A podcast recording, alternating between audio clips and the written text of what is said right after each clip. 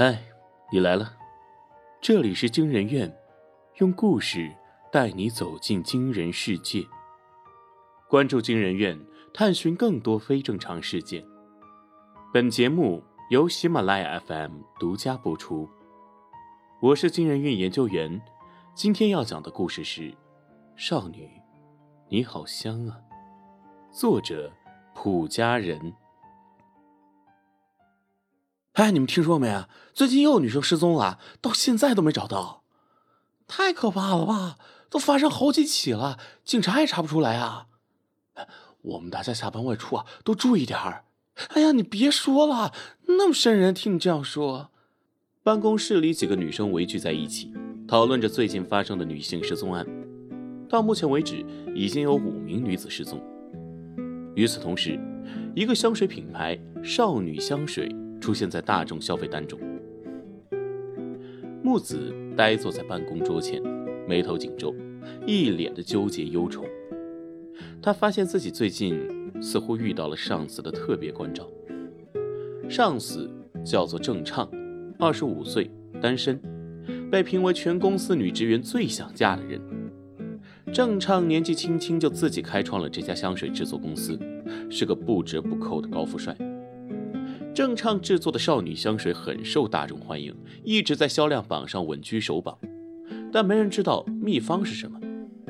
最近，木子发现郑畅炽热的目光总是无意的落在他身上，那是看到猎物兴奋的眼神，看得他心慌。木子，老板叫你去他办公室。部门的组长丁力的手重重拍在桌上。丁力的长相可以说是非常精致，身材也凹凸有致，学历也高，在公司里很受欢迎追捧。最近大家都看出丁力总在暗地里针对木子，或许是因为郑畅对于木子的态度上不一样，看他的眼神，怕是没人不知道了吧？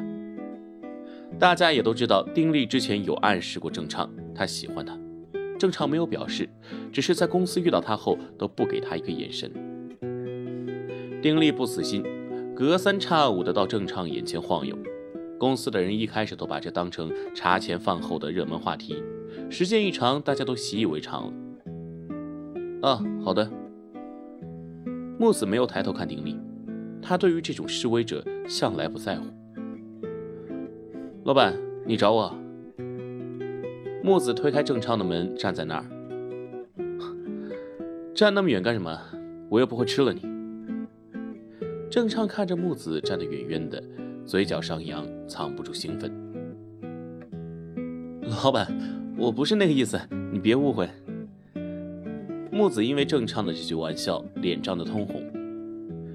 你上前来，我有事情交代你。你离我太远了。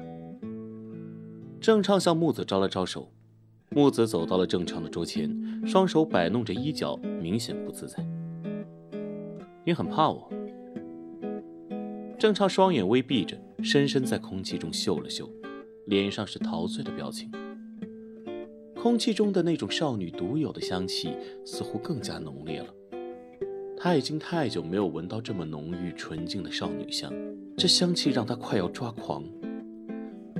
没有没有，只是现在公司都对我们的关系有些误解，这样会更加解释不清。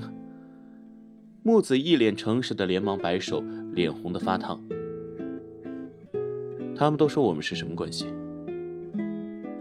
郑畅的头倚在座椅上，懒懒的看着木子。没，没什么。木子总觉得这个老板充满谜点。办公室门打开了，丁力踩着那双红色的高跟鞋不请自来。老板，你要的文件。丁力风情万种的走向郑畅，嘴角的笑很是迷人。那噔噔噔的高跟鞋声掩盖了木子狂跳的心。嗯，放着吧，你可以出去了。郑畅的话刚出，丁力的脸色变得很难看。他看向木子，语气明显不高兴，问道：“那他呢？他还有工作要交代。今天晚上，你来我家，还是我去你那儿？”丁力把自己凹凸有致的身体压在郑畅的身上，在他耳边轻声问道：“再说吧。”郑畅现在满脑袋都是木子的少女香。木子从办公室出来时，丁力坐在他的位置上，显然没有让位的意向，就那样直勾勾的看着他。你可以回到你自己的位置上去吗？我需要工作。木子看着丁力，语气很是平静。怎么，抱上老板的大腿，我这个小组长也不放在眼里了？丁力的话咄咄逼人。大腿，也不是每个人想抱就抱的，不是？木子笑着对丁力说：“你！”丁力气愤的站起身，想也没想，一巴掌扇了过去。木子的半边脸瞬间红肿起来，他没有还手，安静的坐在了自己的位置上。丁力一巴掌解了气，又见木子没有回应，自讨没趣的走了。周围的人都指指点点。木子的脸色始终没有一丝变化。桌上的手机亮了，一条未读短信，备注是温言。温言是木子的男朋友，是个警察，人如其名，是个温柔的男生。木子很是喜欢他，从大学喜欢到现在。木子对温言可以说是一见钟情。温言在大学时对人的态度很是温柔。但对女生却很是冷淡。木子为了捂热他，没少费时间，从买饭到夸西陪客。木子点开了短信：“木子，你别等我吃晚饭了，我今晚要加班，你早点吃完饭就睡吧，记得锁门啊。”木子不记得有多久没有和温言一起好好吃过饭了。自从在一起后，温言总是把重心全部放在工作上，很少顾及过他的感受。木子点开键盘，有很多嘱咐，打了很多字，但又点了删除。沉默了很久，回了一句：“嗯，知道了。”下班了，同事们都陆陆续续的离开了。木子输入完最后一份资料，准备离开。木子，你怎么还没离开？郑畅不知道什么时候来了，他拿着外套靠在桌边。我才录完数据。木子回答的很是拘谨。还没吃饭吧？我也没吃，一起吧。郑畅说着就伸手来拉木子，木子不留痕迹的避开他伸来的手，郑畅也没有多说，眼里的冷意让木子心惊。老板，没事，我先走了，我男朋友在楼底等我。木子知道这是该有些防备。想吃什么？郑畅问道，没理会木子的话。不好意思，老板，我男朋友在楼底等我。木子拿起桌上的包，准备离开。楼下没有人。木子，你怕我？郑畅说的时候，眼神像个孩子无辜，但木子却听得胆颤。今天就陪我吃火锅吧。郑畅拿过木子手里的包，不由分说的拉走木子。木子其实已经很久没吃火锅了，他爱吃辣，但温言吃的清淡，所以他几乎再没吃过火锅。吃完火锅后，郑畅开车把木子送回了家。在木子家的小区外，郑畅把自己的外套披在了木子的身上，那股郑畅制作的少女香充斥着木子的鼻腔。郑畅突然把木子搂入了怀里，在木子耳边轻声说：“木子，你好香啊。”做出来的会比之前的少女香更浓郁。木子一阵寒颤，挣开了郑畅的怀抱，转身跑向了小区内。郑畅看着木子越来越远，嘴角勾起一抹邪笑，贪婪的在空气中呼吸那股甜甜的少女香。你迟早是我的。木子回到家里，给温言发了条短信：“注意休息。”别太累了，你最近着手的案子是少女无缘失踪吗？洗完澡，木子躺在床上，注意到床边他和温言的合照，心中掀起了波澜。木子想着今天发生的一切，他有点恐惧。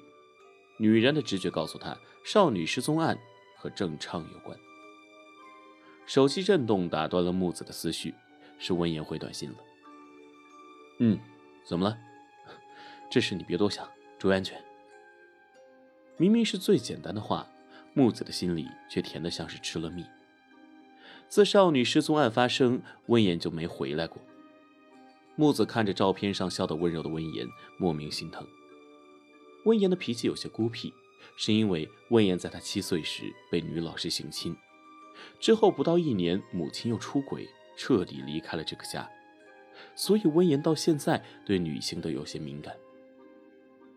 早晨，木子醒得很早，化了个淡妆，刚出小区门就看到郑畅倚在车上。睡得好吗？昨天。郑畅为木子拉开了车门。老板，你不用来接我，我自己坐公交就可以，不用麻烦你。木子并没有要做的意思。我现在追求你，不得勤快些吗？郑畅的手抚上木子的头发，放在手里把玩。老板，你喜欢我什么？我喜欢你身上的少女香。木子听后沉默了，他看着郑畅低嗅着自己的头发，一脸的沉醉，心里再起波澜。路上几乎都是郑畅在说话。木子有一句没一句的应着，那个想法在木子的心里更加强烈了。七夕到来时，郑畅在西餐厅给木子准备了一场惊喜。木子进到餐厅二楼时，悠扬的小提琴曲响了起来。郑畅抱着一捧鲜红的玫瑰站在对面看着他。喜欢吗？郑畅开口问道。你没必要这样。木子没有接过郑畅递来的花。别在公共场合让我尴尬吧。郑畅硬是把花塞进了木子怀里。不是说要和别的公司讨论项目吗？木子接到郑畅的短信，是说有项目要谈。郑畅没接话，尴尬的笑了笑。木子把花塞回了郑畅的怀里，转身离开了。少女香现在缺乏。木子就你吧。郑畅把玫瑰抛入了垃圾桶，本以为给了他难堪，郑畅就会知难而退，但木子似乎低估了郑畅的脸皮。郑畅现在愈加放肆，喜欢靠木子很近，在他身上不知道闻什么，这让木子心生恐惧。他曾经问他，自己身上有什么味道，郑畅说少女香。木子再次听到了少女香，心里一颤，想起那个案子的真相，似乎开口欲出。温言最近没有联系过木子，也没有回家。木子打电话，他也没接。傍晚，温言打来了电话，他告诉木子，最近太忙了，都没时间看手机。想起少女失踪案，上头只给最后一周，让他们必须破案。木子轻声应了声。嗯，刚想说几句交代，温言电话那头又有同事叫他的名字，没说上几句话，温言又匆匆忙忙挂了电话。木子编辑了一条短信，发送给了温言：“我很爱你，如果完结了案子，我们一起去香格里拉吧。”很晚，温言才回短信：“嗯。”晚上。木子做了个决定。公司里，木子进了郑畅的办公室。郑畅坐在椅子上，抬头看着木子，眼底笑意让人琢磨不透。木子，有事吗？没事，不能找你吗？你可从来没有主动找过我。你的少女香水是怎么制作出来的？木子的问题让郑畅嘴角的笑容逐渐消失。你真想知道？嗯，就是好奇，不告诉我也没关系。木子怕郑畅起了疑心，连忙做出解释。你紧张什么？如果你想知道，也不是不可以。待会儿，我带你去我的制作室看看。不过这有一定的代价。木子知道，郑畅的制作室除了郑畅，没人进去过，但他的每瓶少女香水都是来自这个制作室。真的可以吗？木子抑制不住的兴奋。如果他帮助温言破了这起少女失踪案，那温言也不用那么累了。当然可以。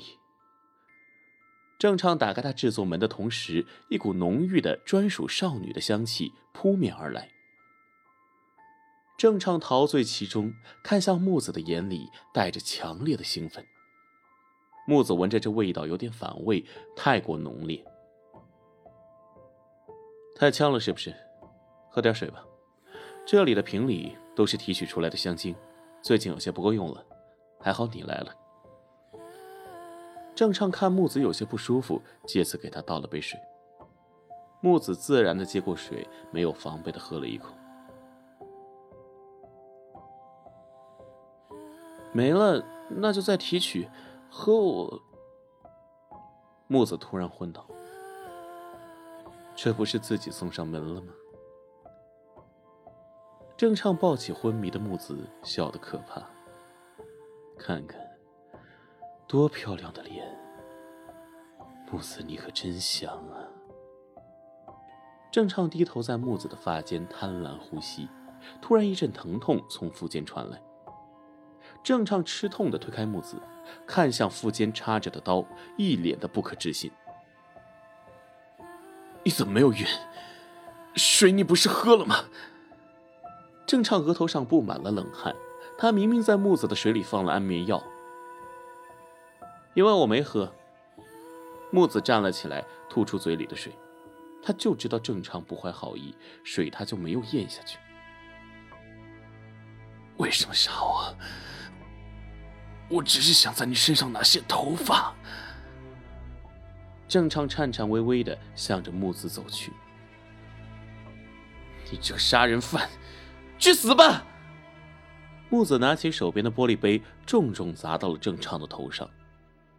郑畅白纸样的脸上最终血流不止，笔直倒了下去。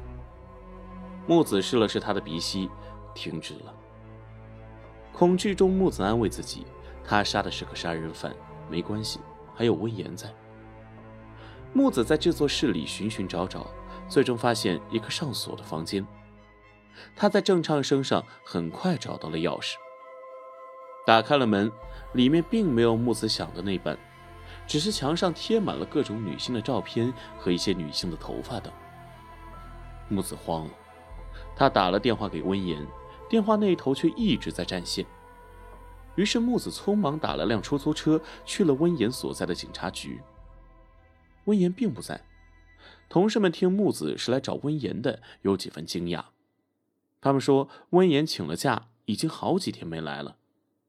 如果没回家，应该在外面租的房子里。木子拿着同事写给他的地址，来到了那个小区。温言从没和他说过在外面租了房子。木子有些生气，乘着电梯看到了纸上所写的房间前，想敲门，却发现门根本没有锁。木子想着温言应该是很累，为了不打扰他。特意放轻脚步。客厅收拾得很干净，卧室的门半掩着。木子蹑手蹑脚的进去，看到里面的场景，吓得跌坐在地上。房间里的大床上摆着几具女性的尸体，她们被打扮得像个芭比娃娃，那几张脸和新闻上的照片的脸吻合在一起。浴室出来的温言反锁上了大门，嘴角勾起一抹邪笑。看来又要多个玩具了。温言手里拿着把水果刀，走向了卧室，门被重重关上了。哭喊声、咒骂声变得愈加愈小，最后没了声音。温言从卧室出来，一身血迹，手里是木子的手机。他发了条短信：“温言，郑畅是凶手。”他杀害少女，制作少女香水。我发现他的秘密，被他带走了。救我！嗯，木子被带走后，与郑畅发生斗争，两人全部死亡。温言坐在沙发上，自言自语。人的鼻子大约能闻到两万种气味，在这些气味中，你最喜欢哪一种味道？来评论区告诉我吧。